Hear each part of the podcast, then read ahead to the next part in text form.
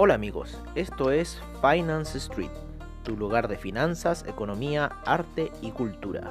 Bienvenidos.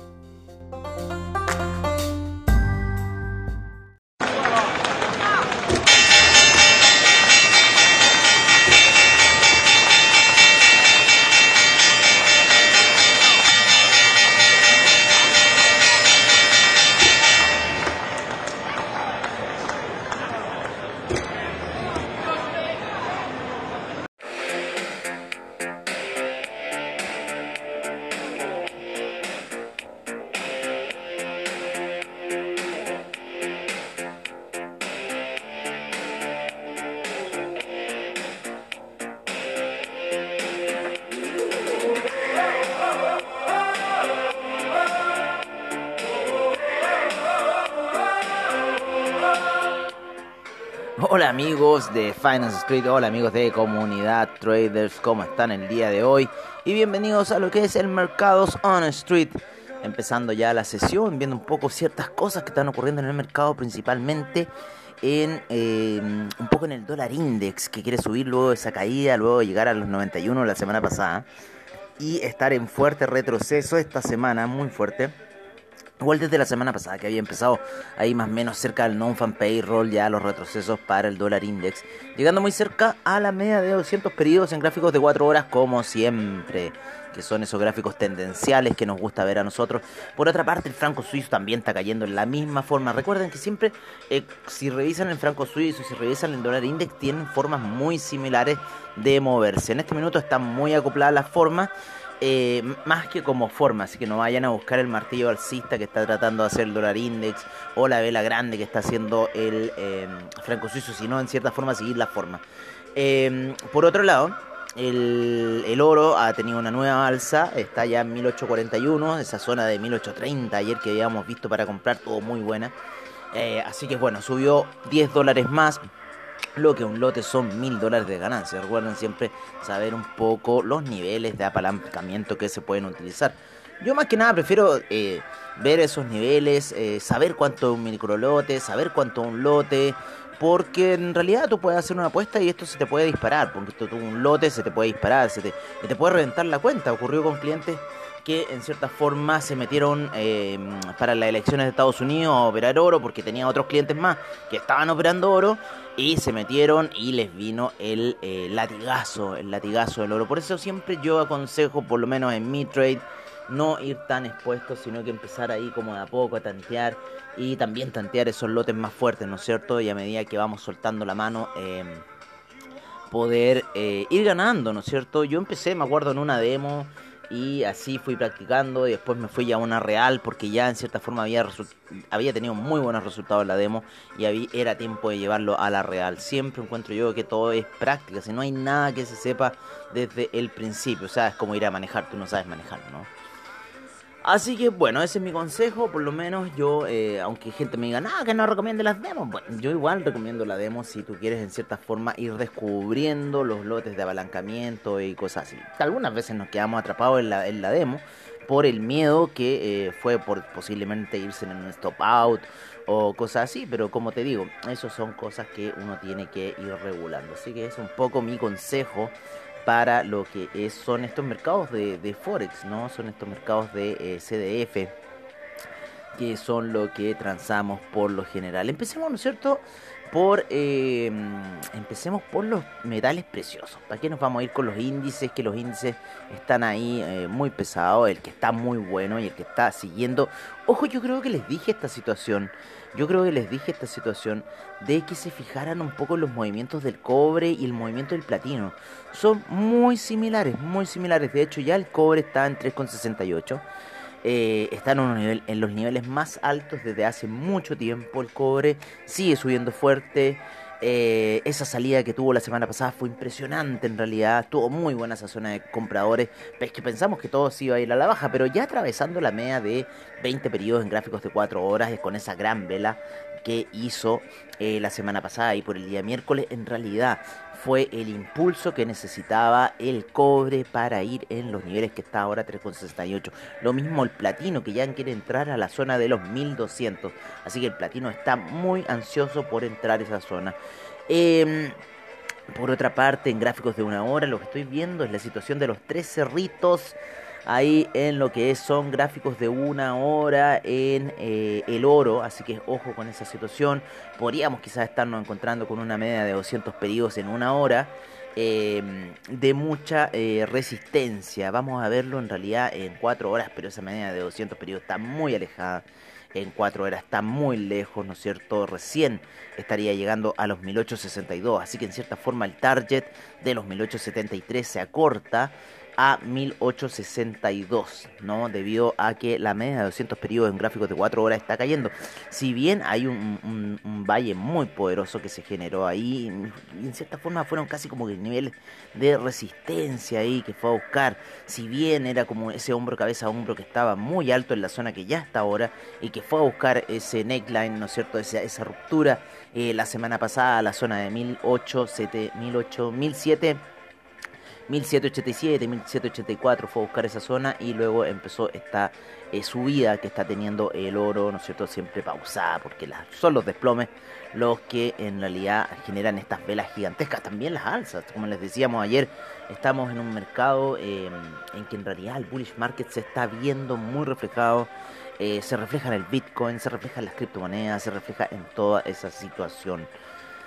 Em, así que por lo menos estamos llegando a una vela de transición en 4 horas para el oro. Parece que el oro va a querer tomar un pequeño descanso luego de la subida de ayer, luego la subida del viernes. Así que estamos ahí stand-by viendo esa situación. El franco suizo, como les decíamos, estaba cayendo, el dólar index estaba cayendo y el euro estaba subiendo. ¿Se acuerdan esas operaciones que habían puesto estos chicos de WT?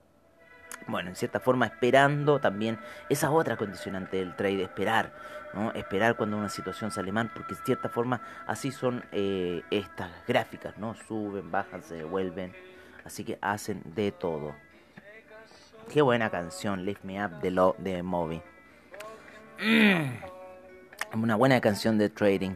Oye, eh, estamos ya en 45.944. ¿Qué lo diría el Bitcoin? Yo pensaba que quizás la zona de, 45, de 40.000 podría generar eh, ventas. Sin embargo, lo que eh, hizo ayer Elon Musk al comprar 1.500 millones de eh, Bitcoin, 39.000 Bitcoin aproximadamente, yo creo que los compró a 38.000 en el gran volumen que se ve del día sábado. Así que es lo más probable que tiró todo hacia arriba. Así que estamos viendo ahí eh, la vela de eh, mensual en cierta forma se está descorrelacionando a esas velas mensuales que habían en el año 2017-2018.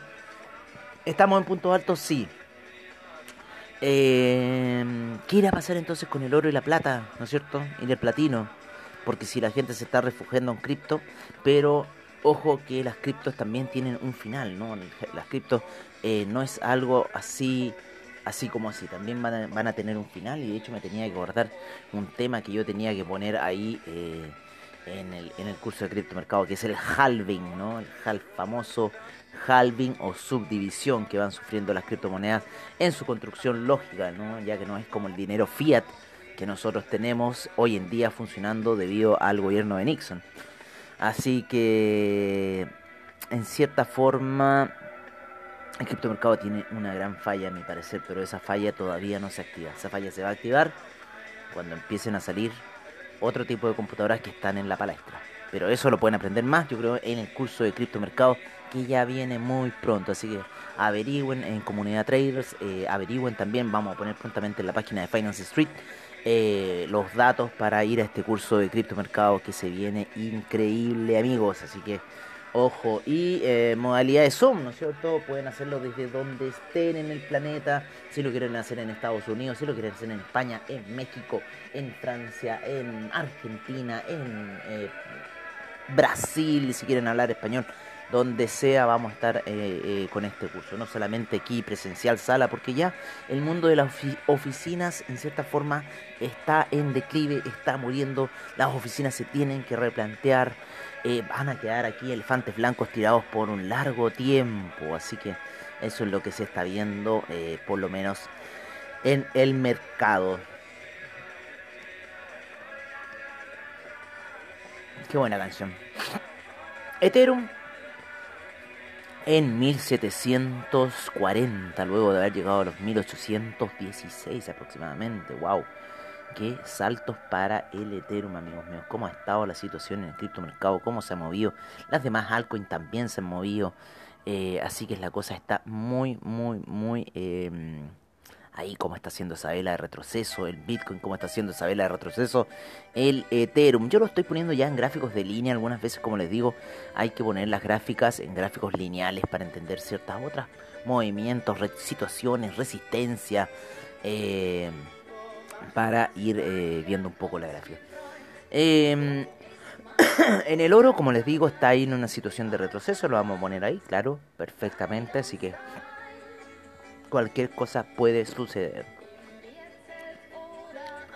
Eh, qué ganas de estar en un Oktoberfest. Un poco temprano, pero da lo mismo, da lo mismo.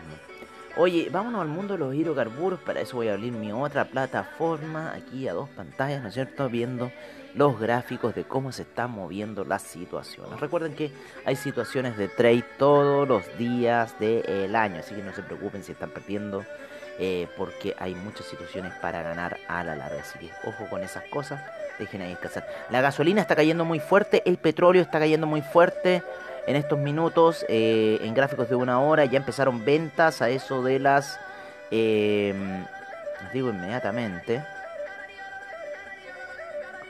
Empezaron ventas a eso de las 3 de la mañana, 4 de la mañana aproximadamente, empiezan ventas y ya esas ventas se están profundizando luego de haber llegado a niveles máximos de 58 con 50 y un poquito más arriba, creo que esta vela llegó un poco más arriba, 58 con 60 ya ha caído un dólar el petróleo, eh, el petróleo para calefacción también está cayendo bastante fuerte, lo mismo que la gasolina, ya no está aguantando la situación, así que se está derritiendo en este minuto. Eso me carga en cierta forma de esta situación. Eh, eh, que estos europeos empiezan a hacer ellos sus ventas para ellos. Eh, y en cierta forma también hindúes tratan de pillar ahí, pero parece que esto puede venir en una venganza norteamericana. Así que ojo con la situación del petróleo, se está apoyando en la media de 50 periodos en gráficos de una hora. Esa media fue eh, crucial la semana pasada cuando ahí eh, Tazuli ahí, ¿no es cierto?, en el seminario dictó una unas compras, sin embargo se fueron en reversa y fue a hacer una trampa de oso gigante. Sin embargo, este fue un rebote muy técnico en la media de 50 y estamos en ese mismo nivel. Así que ojo con la situación que está pasando ahora. El estocástico está cayendo fuerte, la gasolina está cayendo muy fuerte en este minuto junto con el petróleo para calefacción. El gas natural también está cayendo fuerte ya. Eh, en cierta forma la media de 20 periodos la traspasó y está apoyándose en la de 50 periodos en gráficos de 4 horas. Los demás gráficos amigos míos, están en una hora, pero los vamos a ir a ver en cuatro horas para que ustedes salgan de la duda de lo que está pasando con la ruptura, ¿no es cierto? Como les decíamos, a eso de las de las mm, aproximadamente 4 de la mañana, eh, horario acá de Chile, ¿vale? Eh, que empieza la vela de 4 horas a caer fuerte. Todavía no llega a la media de 20 periodos que está en 57,17. Así que parece que por fin estamos viendo este retroceso que estaban todos esperando de esta gran alza que ha llegado el petróleo casi a llegar a los 60 y que nos ha tenido a todos perplejos desde la semana pasada cuando rompió, cuando hizo ese juego eh, bastante traicionero ahí el día lunes y después sale disparado y se mantuvo el estocástico en sobrecompra mucho rato, toda la semana pasada, y ya estamos viendo retrocesos para eso. Ya está rompiendo el estocástico hacia abajo desde una sobrecompra casi en 100 y está rompiendo hacia la baja. Así que vamos a ver, yo creo que tomas de ganancias en el petróleo luego de esta gran alza que ha tomado, lo mismo que la gasolina, lo mismo que el petróleo para calefacción, lo mismo que el gas natural. Pero el gas natural en cierta forma funciona un poco más descorrelacionado a esta situación. Pero de que hay retrocesos en este minuto, hay retrocesos para el petróleo bastante fuertes. Así que así está un poco el mundo de los eh, hidrocarburos em, hasta este minuto dejamos al final esta cuestión, ¿no es cierto? Yo decía, ¿por qué el programa está tan corto hoy día? Y es porque no hemos visto los índices norteamericanos que los tenemos en una hora ahí, que están queriendo hacer quizás un retroceso, luego también de esa jugarreta que estaban haciendo el día de ayer y que sin embargo empiezan a tomar un pequeño impulso alcista. Vamos a ver un poco investing, ¿no? Vamos a ver un poco investing que nos está diciendo sobre el calendario económico.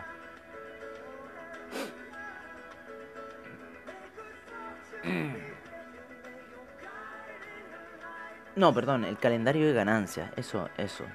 El calendario de ganancias de esta semana. ¿Qué hubo la semana pasada? ¿Qué hubo ayer? Disculpen.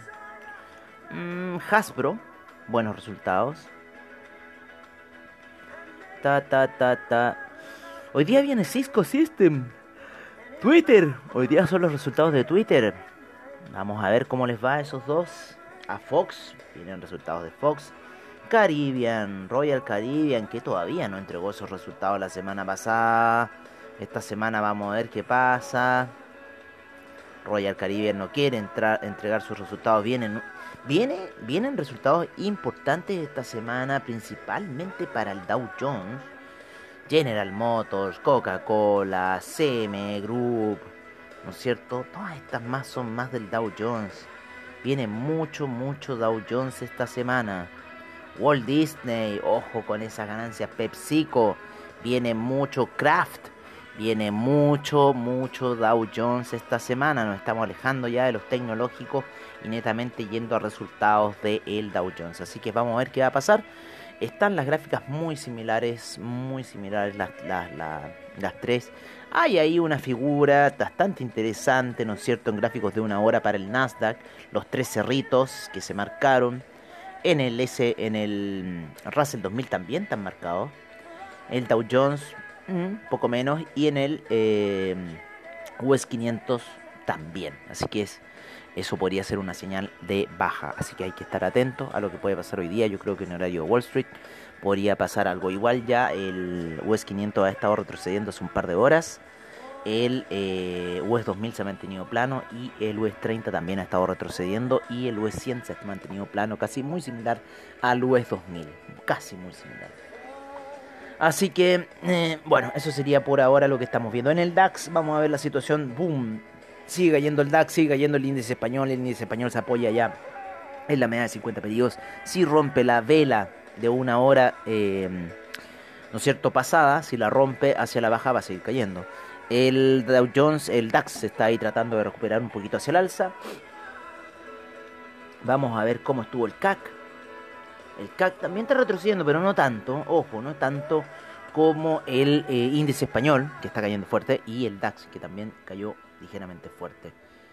El China 50, imparable, todo febrero, puras velas positivas, lunes, martes, miércoles, jueves, viernes, lunes, martes todo positivo en el China 50. Llevamos 7 velas en ascenso en diario, así que ojo con la situación porque podríamos tener algunos retrocesos del China 50 que lo podrían hacer llevar un poquito más abajo de la media de 20 periodos para tomar nuevos impulsos alcistas. El China 50 está imparable, amigos míos, imparable. Vamos a ver cómo estuvo hoy día las operaciones. ¡Wow!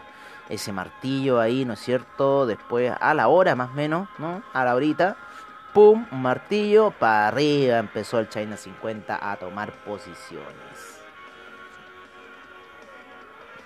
¿Qué canción? ¿Qué canción? You Could Be Mine. Y nos vamos a cerrar con el café que se encuentra ahí en esa lateralización en la zona de 124 aproximadamente y 123. Está ahí en la operación operaciones muy lateral, indeciso totalmente. Recuerden que las medias móviles en gráficos de una hora están muy planas, la de 20, la de 50, la de 200 están planas, casi cero movimiento. Solamente están indicando resistencias y soportes para el café en este minuto. El día de ayer fue planísimo y el día de hoy no está pintando para nada. Así que parece que el café va a dar algún salto. Yo no sé en este minuto para dónde puede saltar, dónde puede reventar las resistencias. Como les digo, la zona alta en este minuto está ahí como en los 124.39. La zona baja está un poquito más abajo de los 123.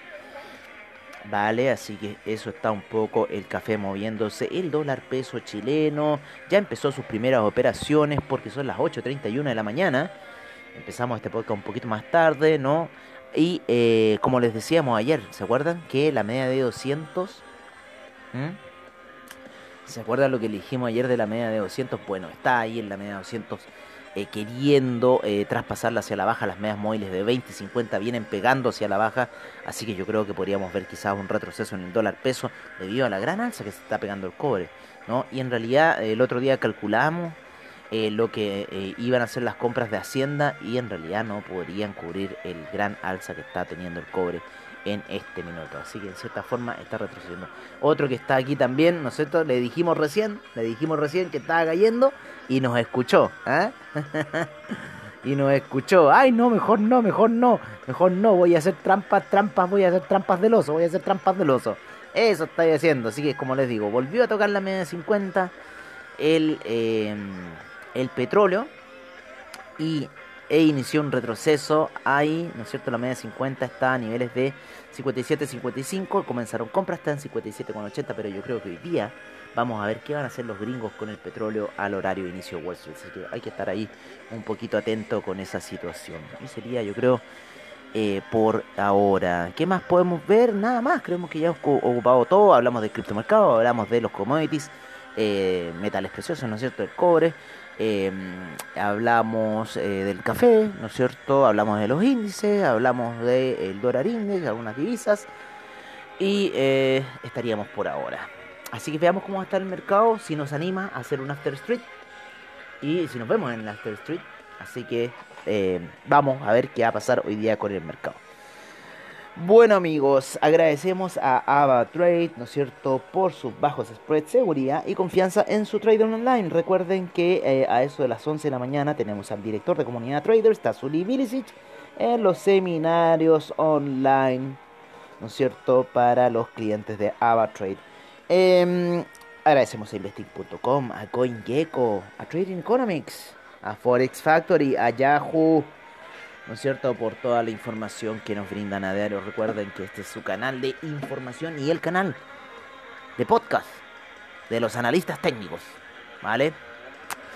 Así que nos despedimos hasta una nueva sesión, que puede ser un after, puede ser un mercado Street, y nos veremos ya eh, para ver qué ha sucedido con el mercado, ¿no? ¿Qué ha sucedido con los movimientos eh, de este mercado que nos apasiona tanto, hablar de él y, verlo y moverse y saber que hay oportunidades siempre de, de ganar. Así que sería todo por ahora y nos estaremos viendo en una nueva transmisión de Finance Street. Recuerden, no se apalanquen mucho. Nos vemos.